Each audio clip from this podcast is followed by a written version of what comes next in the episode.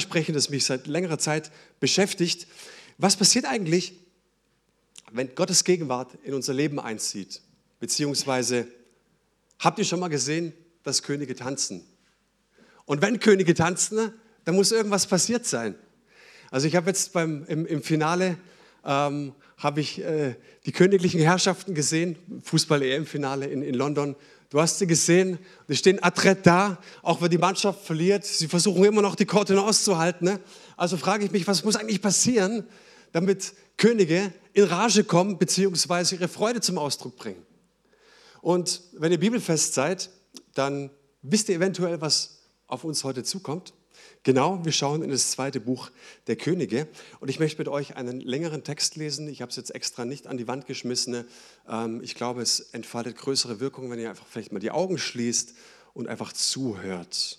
Es ist ein unglaublich überwältigender, reichhaltiger Text. Da heißt es, noch einmal ließ David alle führenden Männer Israels zusammenkommen. Es waren 30.000 Mann.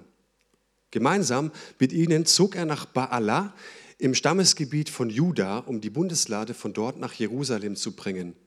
Sie war dem Herrn geweiht, dem allmächtigen Gott, über den, der über den Keruben thront. Man holte sie aus Abinadabs Haus auf dem Hügel und lud sie auf einen neuen Wagen, der von Rindern gezogen wurde. Abinadabs Söhne Ussa und Achio lenkten ihn. Achio ging vor dem Gespann. David und alle Israeliten liefen dem Wagen hinterher. Sie tanzten und lobten den Herrn mit allerlei Instrumenten, mit Harfen und Lauten, mit Tamburinen, Rasseln und Zimbeln. Bei dem Dreschplatz, der ein Mann namens Nachon gehörte, brachen die Rinder plötzlich aus und der Wagen drohte umzustürzen. Schnell streckte Ussa seine Hand aus und hielt die Bundeslade fest. Da wurde der Herr sehr zornig über ihn, weil er es gewagt hatte, die Bundeslade zu berühren, und er ließ Ussa auf der Stelle tot zu Boden fallen. David war entsetzt, dass der Herr ihn so aus dem Leben gerissen hatte. Seitdem heißt dieser Dreschplatz Peretz Ussa, das heißt wortwörtlich übersetzt, das Entreißen Ussas. David bekam Angst vor dem Herrn. Wie kann ich jetzt es noch wagen, die Bundeslade dem Herrn zu mir zu nehmen? fragte er sich. Er beschloss sich, sie nicht nach Jerusalem zu bringen, sondern sie im Haus von Obed Edom, einem Leviten aus Gad, abzustellen. Dort blieb sie drei Monate lang. In dieser Zeit ging es Obed Edom und seiner ganzen Familie sehr gut, denn der Herr segnete sie. Eines Tages berichtete jemand David, seit die Bundeslade bei Obed-Edom ist, hat der Herr ihn, seine Familie und all seinen Besitz reich gesegnet. Da ging David voller Freude zu Obed-Edoms Haus, um die Bundeslade nach Jerusalem zu holen. Als die Männer sie trugen, die ersten sechs Schritte auf dem Weg nach Jerusalem zurückgelegt hatten, ließ David sie anhalten und opferte dem Herrn einen Stier und ein Mastkalb. Als der Zug sich wieder in Bewegung setzte, tanzte David voller Hingabe neben der Bundeslade her, um dem Herrn zu loben. Es war nun mit einem leichten Leinenschutz, er war nun mit einem leichten Leinenschutz begleitet, wie ihn sonst die Priester trugen. Jubelnd brachten David und alle Israeliten, die ihn begleiteten, die Bundeslade nach Jerusalem und die Musiker bliesen ihre Hörner. Als die Menge in der Stadt Davids ankam, schaute Davids Frau Michal, Sauls Tochter, aus dem Fenster. Sie sah, wie der König zu Ehren des Herrn hüpfte und tanzte und verachtete ihn dafür. Man trug die Bundeslade in das Zelt, das David für sie errichtet hatte, und stellte sie auf den vorhergesehenen Platz in der Mitte. Dann ließ David dem Herrn Brand und Friedensopfer darbringen. Nach dem Opfer segnete er das Volk im Namen des Herrn, des allmächtigen Gottes. Alle Israeliten, Männer und Frauen, erhielten einen Laib Brot, einen Rosinen und einen Dattelkuchen. Dann machten sie sich auf den Heimweg. Auch David ging nach Hause, um seine eigene Familie zu segnen. Er war noch nicht im Palast, als ihm Michael schon entgegenkam. Ach, wie würdevoll sie heute der König vor dem Volk aufgetreten ist, spottete sie. Bei deiner halbnackten Tanzerei hast du dich vor den Sklavinnen, deinen Hofbeamten, schamlos entblößt. So etwas tut nur das Gesindel. David erwiderte, ich habe dem Herrn zu Ehren getanzt. Er hat deinem Vater und seinen Nachkommen die Herrschaft genommen und sie mir anvertraut. Mich hat er zum König über sein Volk eingesetzt.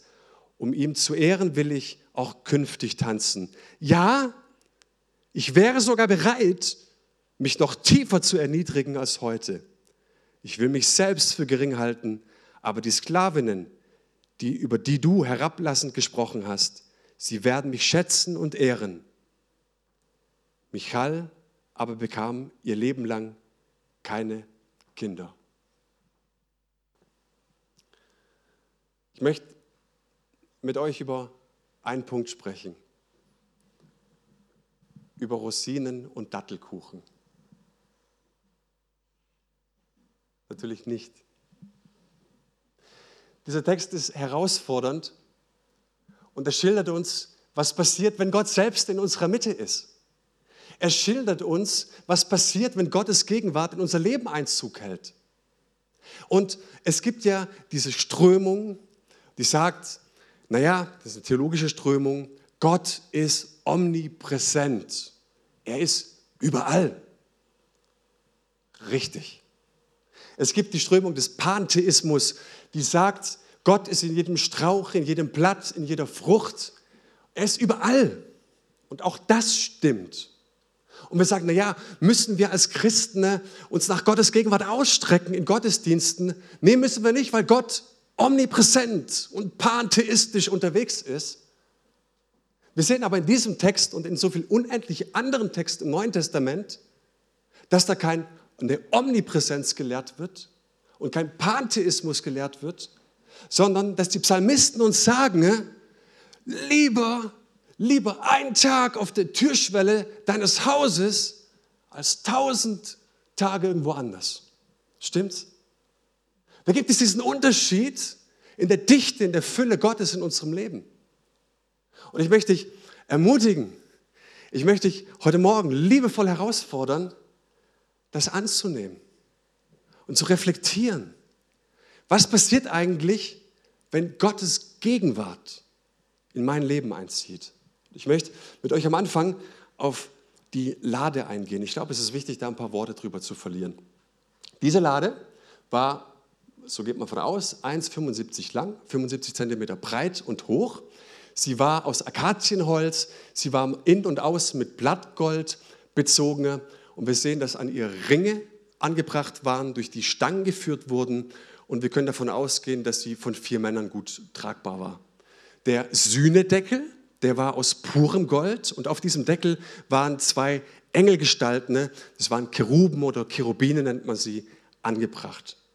Und es ist wichtig zu wissen, weil im Glauben Israels, im Glauben des Judentums damals, es waren noch die zwei Gesetzestafeln drin, hatte diese zwei Funktionen. Zum einen war sie der Thron Jahwes. Und es ist wichtig zu wissen, ne, weil äh, es heißt an, an Stellen, dass, dass Gott sich über diesen Cheruben lagerte es gibt auch Stellen, die sagt, er macht sich so klein, dass er sich sogar unter die Flügel begeben hat. Er macht sich so klein, so gering, dass er unter seinem Volk sein kann. Und das erinnert uns natürlich an das Neue Testament, an das Kommen von Jesus Christus, der gesagt hat, ich mache mich so klein und ich erniedrige mich sogar bis zum Tod für euch, zu euren Gunsten, damit ihr zu mir kommen könnt, dass ich unter euch bin. Das ist die erste Funktion. Es war der Thron Jahwes und das zweite war, es war der Ort der Begegnung.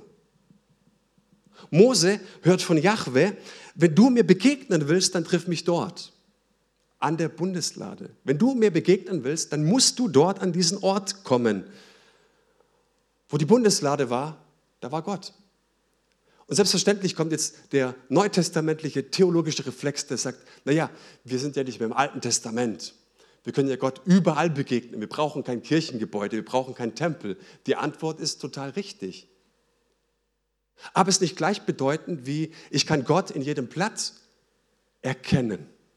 sondern das Neue Testament lehrt uns, wir haben nur dann Zugang zum Thron Gottes durch Jesus Christus.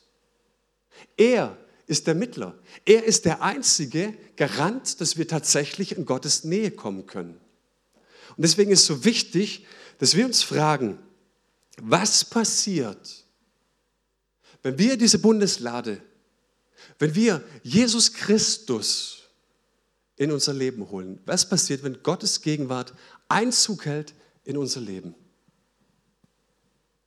Was hat David mit dieser Lade vor, habe ich mich gefragt. Ich meine, äh, es heißt dort, er war erfolgreich, er war ein Kriegsherr, er war König, er hat zuerst das Südreich erobert, dann das Nordreich, er thronte über ganz äh, Israel, dann hat er Jerusalem eingenommen und jetzt hatte er noch schon eine königliche Präsenz, die politische Macht. Besser ging es fast nicht mehr, okay? Die Völker drumherum, die bibberten und zitterten vor ihm. Was fehlt diesem Mann denn eigentlich noch?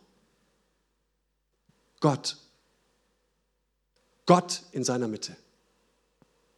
Und es spricht doch für diesen Mann, obwohl er so viel chaotische Bausteine in seinem Leben hatte, dass er sagt, ich bin erfolgreich und ich werde Gott nicht für den Zweck missbrauchen, dass jedes Mal, wenn ich in den Krieg ziehe, dann denke ich, ah ja, ja, genau, ich habe noch einen Gott, ich sollte für ihn beten und sollte vor ihm opfern, sondern er sagt, Gott, ich will dich in meinen Wirkungsbereich holen. Gott, ich möchte dich in meinen Alltag holen. Ich brauche dich da im Zentrum meiner Macht. Gott darf die Geschicke meines Handelns, meines Alltags lenken und leiten. Und David sagt sich, ja, ja, die zittern alle vor mir. Aber wisst ihr was? Wenn Menschen in der Umgebung Gott begegnen wollen, dann müssen sie in meine Stadt kommen. Ist das nicht ein herrlicher Gedanke auch für Gemeinde?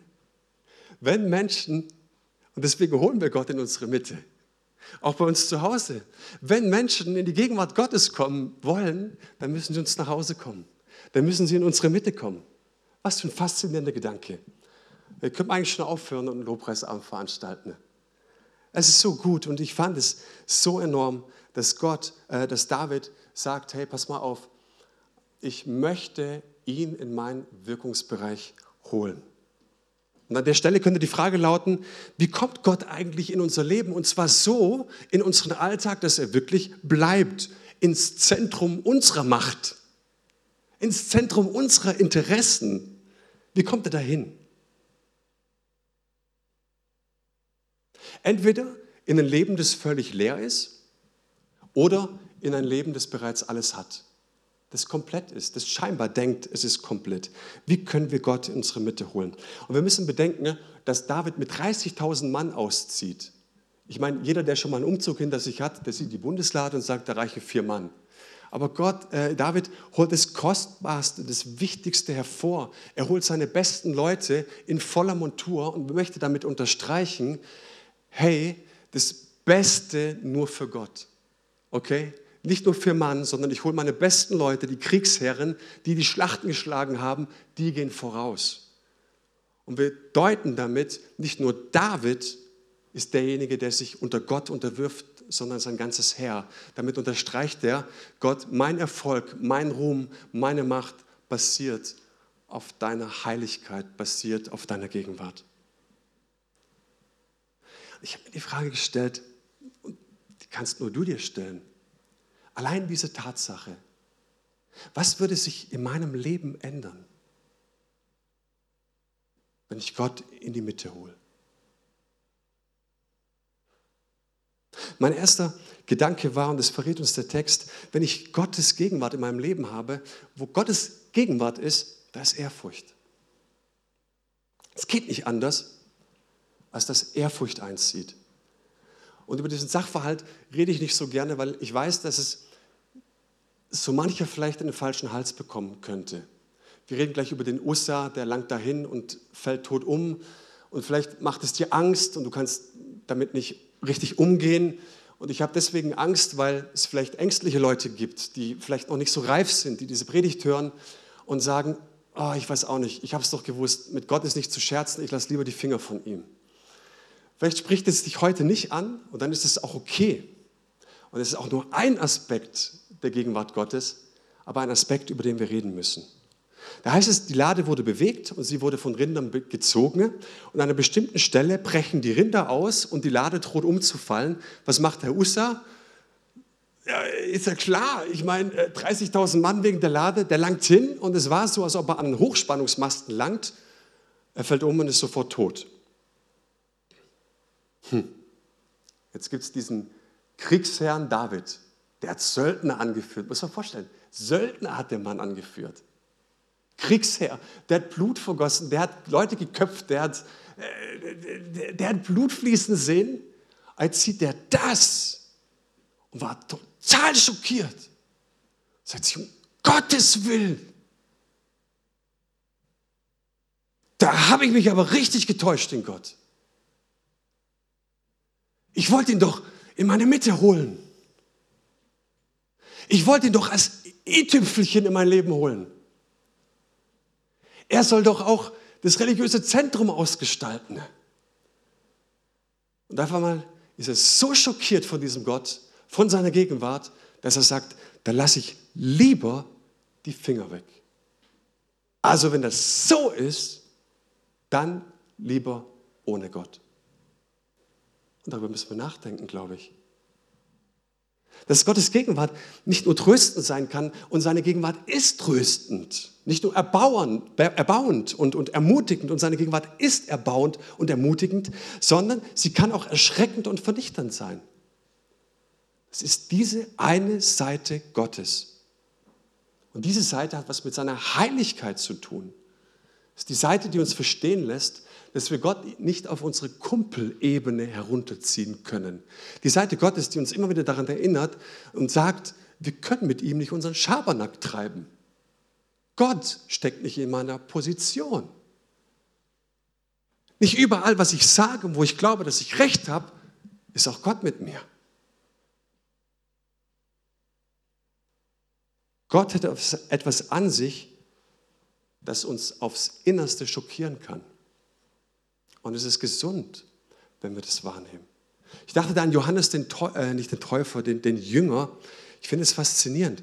Er hat diese, diese ganz intime, besondere Beziehung zu Jesus gehabt. Und am letzten Abend mal liegt er ihm auf der Brust. Und es ist für mich immer noch etwas befremdlich, weil ich nicht aus, aus diesem Breitengraden komme und in der Antike nicht gelebt habe. Trotzdem drückt es ja diese, diese intime Beziehung aus.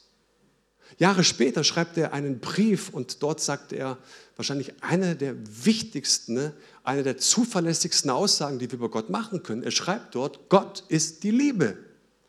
Punkt.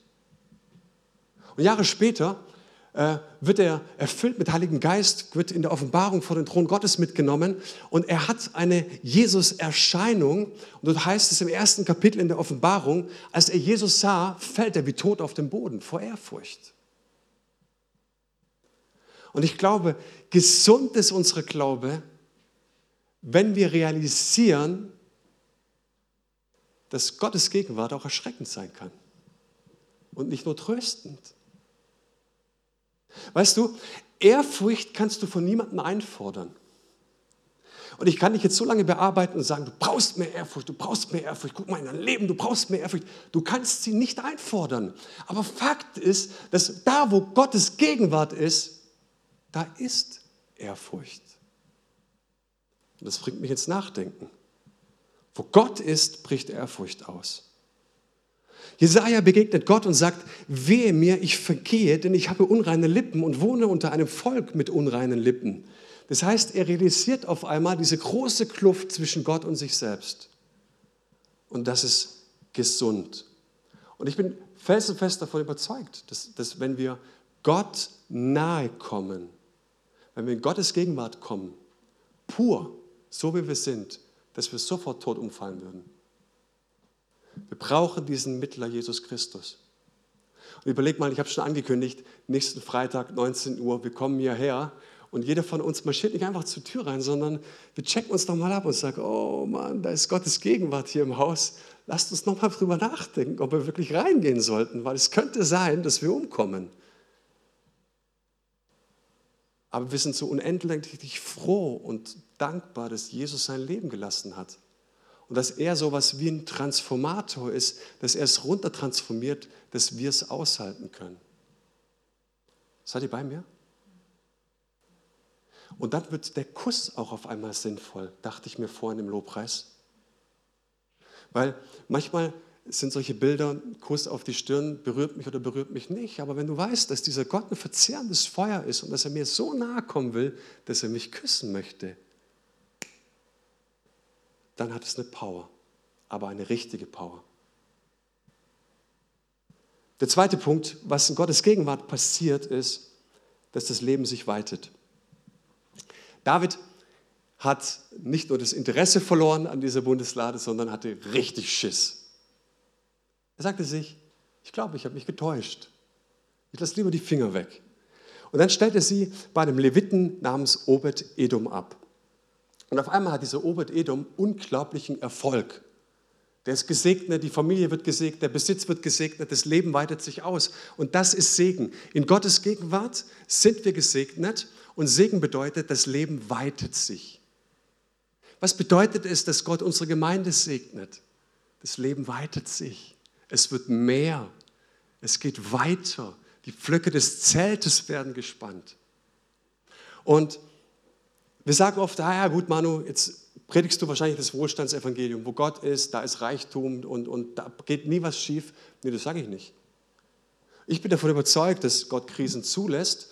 Wir könnten auch theologisch darüber streiten, ob Gott nicht Krisen schickt. Aber ich weiß, dass es mit Gott nicht krisenlos zur Sache geht.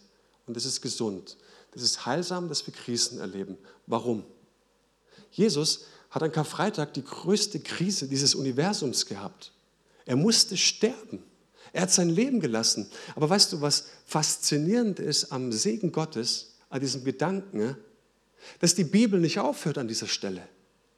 Und wenn du gerade in dem Tal sitzt, wenn du gerade in der Krise steckst, dann sage ich dir, Gottes Kapitel mit dir und deinem Leben ist nicht zu Ende. Wir sehen, ne, die Geschichte geht weiter. Jesus steht auf, begegnet den Jüngern, fährt in den Himmel und gibt uns die Fülle seines Heiligen Geistes. Das heißt, auch in der größten Krise, Gottes Gegenwart bringt Segen und es bedeutet, auch in der größten Krise drängt es ihn in deinem Leben zum Positiven, zum Guten. Wenn du Gott in deiner Mitte hast, dann wirst du erleben, ne, auch wenn es schwierig ist, er drängt immer nach vorne immer zum Guten. Denkt an letzte Woche die Predigt. Er ist nicht rückwärts gewandt, sondern er will immer nach vorne in deinem Leben. Und deswegen ist es gut, dass wir Gott in unsere Mitte holen, in das Zentrum unserer Macht, in das Zentrum unserer Interessen, damit ich nicht für mich selbst kämpfen muss, sondern damit es Gott tut. In Pfingstgemeinden sagt man an solchen Stellen für gewöhnlich Halleluja. Halleluja. Erfolg heißt, ich bin von Gott gesegnet, das Leben gelingt, das Leben entwickelt sich. Was passiert in Gottes Gegenwart? Mein dritter Punkt, wo Gottes Gegenwart ist, geschieht Hingabe. Wir sehen in der Geschichte, dass die Männer vor der Lade herziehen. Ich weiß, es ist ja gigantisch. Er hat jetzt Erfolg und, und, und die Lade kommt und er schmückt sich wahrscheinlich aus, wir alle pilgern werden. Aber sag mal, stopp, stopp, stopp, Leute, halt nicht, nicht weiter. Ich möchte das Beste hingeben, ich möchte das Beste opfern. Und er nimmt ein Mastkalb, ganz, ganz wichtig, ja. So, ähm, Eselinnen sind immer besser als Esel im Alten Testament. Warum? Weil sie trächtig werden können. Okay? Also, äh, Mastkalb, meistens äh, das Beste. Es ist nicht so, dass man sagt, na, welche Viecher haben wir noch im Stall? Die Oma, die Oma kann die eh nicht mehr verkochen und so, die, die landen in keiner Bratpfanne mehr, geben wir sie einfach Gott. Nein, es sagt, ich gebe das Beste, ich gebe einen Stier, ich gebe einen Mastkalb, umgerechnet so 50.000 bis 60.000 Euro. Das ist doch Verschwendung. Was soll denn das? Die Lade kommt nach Jerusalem und alles ist gut. Nein, wir sehen, und das siehst du doch andauernd auch im Neuen Testament. Ich dachte an die beiden Marias, Magdalena und Maria aus äh, Bethsaida. Sie begegnen ihnen. Gott hat bleibenden Eindruck in ihrem Herzen hinterlassen. Und die logische Konsequenz ist, dass sie ihr Leben hingeben. Und weißt du, ähm, ich glaube, wir haben den Punkt oft theoretisch verstanden, dass Menschen im Alten Testament anstatt ihres Lebens Kostbarstes, was unglaublichen Wert hat, hingegeben hat, stellvertretend für sie. Es war keine Liturgie. Das war nicht einfach nur ein religiöses Prozedere, sondern stellvertretend für mich, auch für meine Schuld, gebe ich das Wertvollste hin. Und im Neuen Testament will Gott keine Opfer mehr, sondern im Neuen Testament heißt es im Römer Kapitel 12, Vers 2, das, das ist der einzige Gottesdienst, dem Gott gefällt, dass wir unser Leben als lebendiges Opfer darbringen.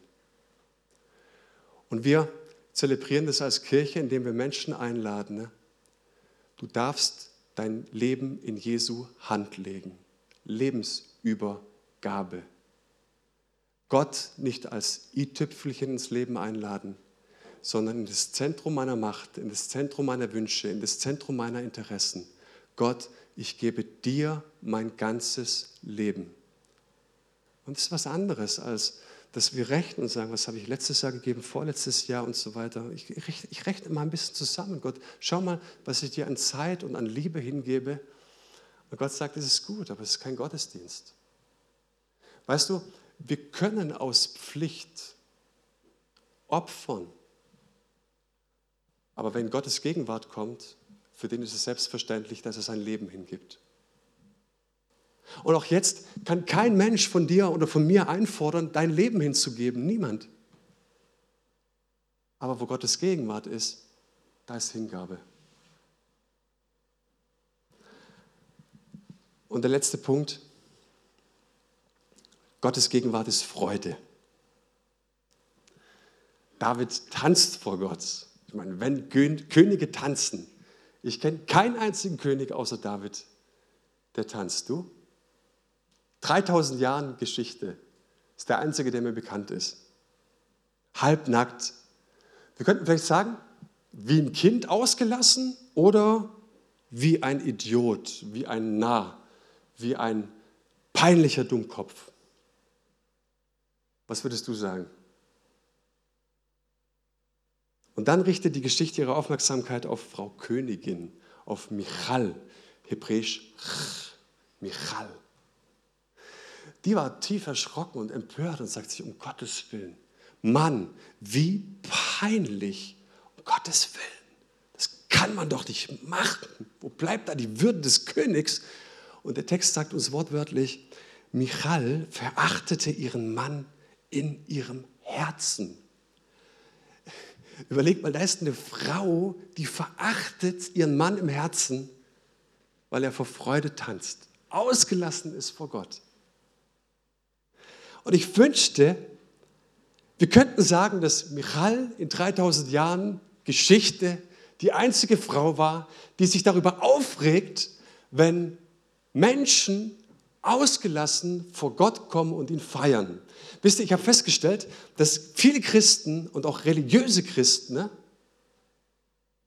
es nicht abkönnen, wenn Menschen frei und ausgelassen vor Gott kommen, vor ihm tanzen. Ich meine, lass die Klamotten an, ist, glaube viel besser, wirklich. Ja, zumindest so, dass ihr kennt diese ganzen freikirchlichen Diskussionen.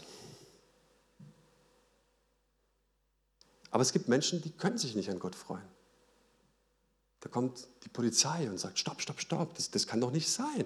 Wie kann man sich an Gott freuen? Und gleichzeitig gehen wir hoch ins Stadion und, und sind bei Marc Schnatteres Abschiedsspiel mit Standing Ovations und Tränen in den Augen und sagen, Mensch, war das toll. Wir können klatschen, wir können ausgelassen sein, aber in der Kirche, in der Kirche geht es nicht. Hier zählt die Etikette. Die klatschen. Wo ist er denn hier gelandet? Die Kirche darf doch nicht geklatscht werden. Keller vielleicht, aber noch hier oben. Und ich verstehe das nicht. Ich verstehe das nicht. Im Fußballstadion feiern wir und hier sind wir ernst. Und es ist nicht merkwürdig, dass sich darüber keiner empört.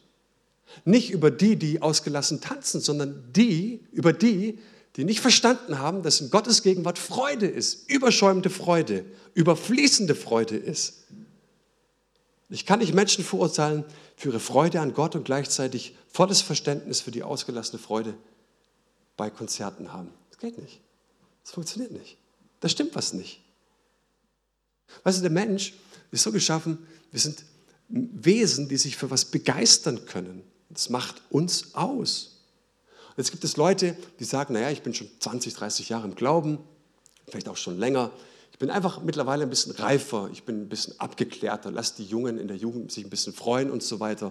Aber wir Alten, wir sind alles, das war bei uns auch mal so, jetzt haben wir ganz andere Seiten Gottes kennengelernt. Kennt ihr das so ein bisschen? Und ich habe mir gedacht, sag mal, warum empört sich darüber niemand? Wir verstecken verloren gegangene Freude hinter aller Weltsprüchen. Wo Gott ist, ist Freude. Wo das Feuer Gottes ausbricht, da kann ich nicht cool bleiben. Wenn ein Haus in Flammen sitzt, steht, dann bist du nicht cool. Aber so ist es. Und auch diese Freude kann ich von keinem einzigen einfordern. Jetzt freu dich mal. Kann man nicht. Aber Fakt ist, wo Gottes Gegenwart ist, da ist Freude. Haben wir etwas, frage ich dich. Hast du etwas, was dich aus der Fassung bringt? Im positiven Sinne. Was Gott angeht. Wann hast du das letzte Mal über Gottes Sache, über eine Eigenschaft von ihm, über das, was er vorhat in deinem Leben, was er vorhat in deiner Kirche, richtig gejubelt und gefreut? Und kann es vielleicht sein, dass etwas abhanden gekommen ist? Und ich habe mich gefragt, warum ist es oft so anders? Und du siehst, dass, dass David sich demütigte vor Gott. Sagt, ich bin sogar noch bereit, ich bin noch viel, viel bereiter, mich vor Gott zu demütigen. Wenn es sein muss, ist überhaupt gar kein Problem. Aber ich will ihm mit meinem ganzen Leben die Ehre bringen. Und damit hat er ein Stück, hör bitte zu, er hat ein Stück von dieser falschen Feierlichkeit abgelegt. Von dieser falschen Frömmigkeit die glaubt, dass wenn das Feuer Gottes ausbricht, dass wir cool bleiben können. Und ich habe mich am Ende der Geschichte noch gefragt, was meint der Erzähler eigentlich mit diesem Satz, dass Michal bis zum Ende ihres Lebens kinderlos blieb? Ich muss mit einem ganz kurz ähm, aufräumen. Ich glaube nicht, dass es für eine Theologie für Kinderlosigkeit herhält. Okay? Das lernen wir auch nicht. Das sei ferne. Sagt Paulus und ich. Ich glaube, dass Michal für eine ganz bestimmte Komponente in der Christenheit steht, vielleicht sogar in unserem Leben.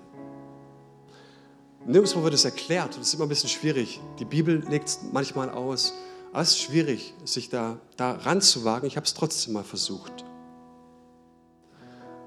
Ist es nicht so, dass das ein Mensch, von dem kein Leben weitergeht, dass der in sich verschlossen ist? Sie blieb verschlossen, steht da.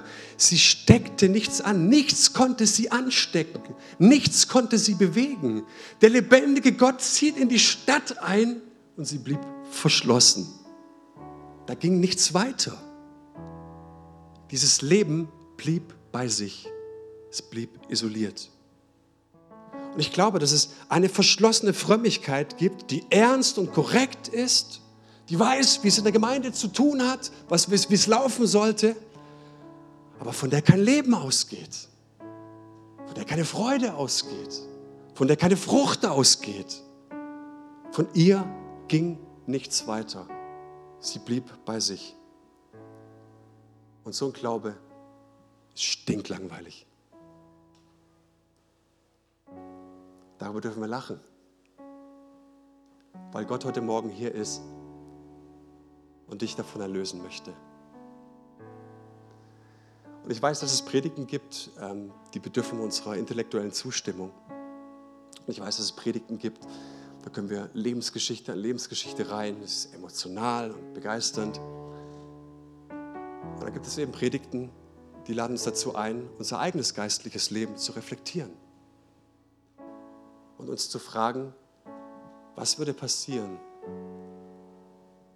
wenn wir die Lade in das Zentrum unserer Macht holen? Was würde in unserem Leben passieren, wenn wir Gott die Erlaubnis geben und ganz neu sagen, Gott, komm du in mein Leben? Wir sehen in dieser Geschichte vier Punkte. Wenn Gott in unser Leben einzieht, wenn seine Gegenwart einzieht, dann geht es nicht anders, als dass Ehrfurcht in unser Herz einzieht. Dass das Leben sich weitet, auch durch die Krisen, weil er zum Guten, zum Positiven hindrängt. Es geht nicht anders, als dass wir uns ihm hingeben. Und es geht nicht anders, dass Freude in unser Leben einzieht. Und wie gesagt, all diese Dinge können wir nicht produzieren. Aber wo Gott ist, das sind eben diese Dinge. Und wenn diese Dinge nicht mehr in unserem Leben sind, wenn sie nicht mehr Bestandteil unseres Lebens sind, dann glaube ich, dass ein Stück der Wirklichkeit Gottes in unserem Leben abhanden gekommen ist.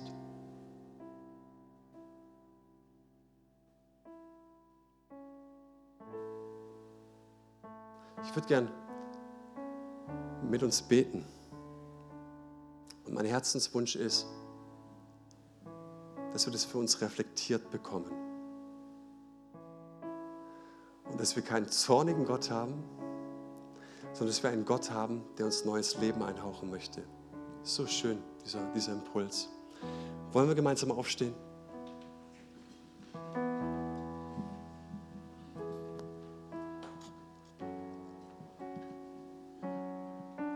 Vater, wir, wir können so viel über dich philosophieren und nachdenken und über theologische Ansätze streiten. Wir können über so viele Dinge diskutieren, was, was du vorhast, was du tun würdest, ob es wirklich Gott ist. Und wir sagen so oft, da ist Gott drin oder da ist nicht Gott drin. Wir glauben, wir wissen es alle besser. Ich danke dir, dass deine Bibel nicht darüber schweigt, was in unserem Leben geschieht, wenn du ins Zentrum kommst.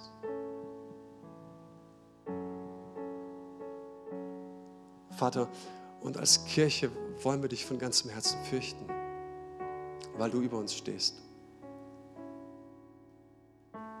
Als Kirche wollen wir uns dir komplett hingeben, Herr. Und alles, was geschieht, soll zu deiner Ehre geschehen. Als Kirche wollen wir dir ein lebendiges Opfer sein. Und Herr, wir, wir wünschen uns so sehr, dass die Freude Gottes nicht nur am Sonntag, sondern jeden Tag in unseren Alltag einzieht. Du bist unser König. Und wo immer diese Dinge verloren gegangen sind, bitte ich, dass du in diesem Moment wachrüttelst, dass du mit uns darüber ins Gespräch kommst, Gott. Was verheimlichen wir vor dir? Was drücken wir weg? Was tragen wir weit weg von dir? Aber ich bete, dass du uns ermutigst dass du persönlich dazu einlädst, dass du diesen, diesen tiefen Lauf mit uns in unserem Leben haben möchtest. Wir beten für neues Leben, für Aufbruch im Herzen. Wir beten für Aufbrüche im Geist, Gott. Und da, wo Glaube eingeschlafen ist, da, wo Glaube leer ist, da, wo Glaube hohl ist, beten wir, dass du kommst, Mauern einreißt und es füllst, Gott. Weil wir ein Haus sind, das dich lebt, das dich ehrt, das voll des Geistes sein möchte, voll des Glaubens sein möchte für das, was du tust, Herr. In Jesu Namen. Amen.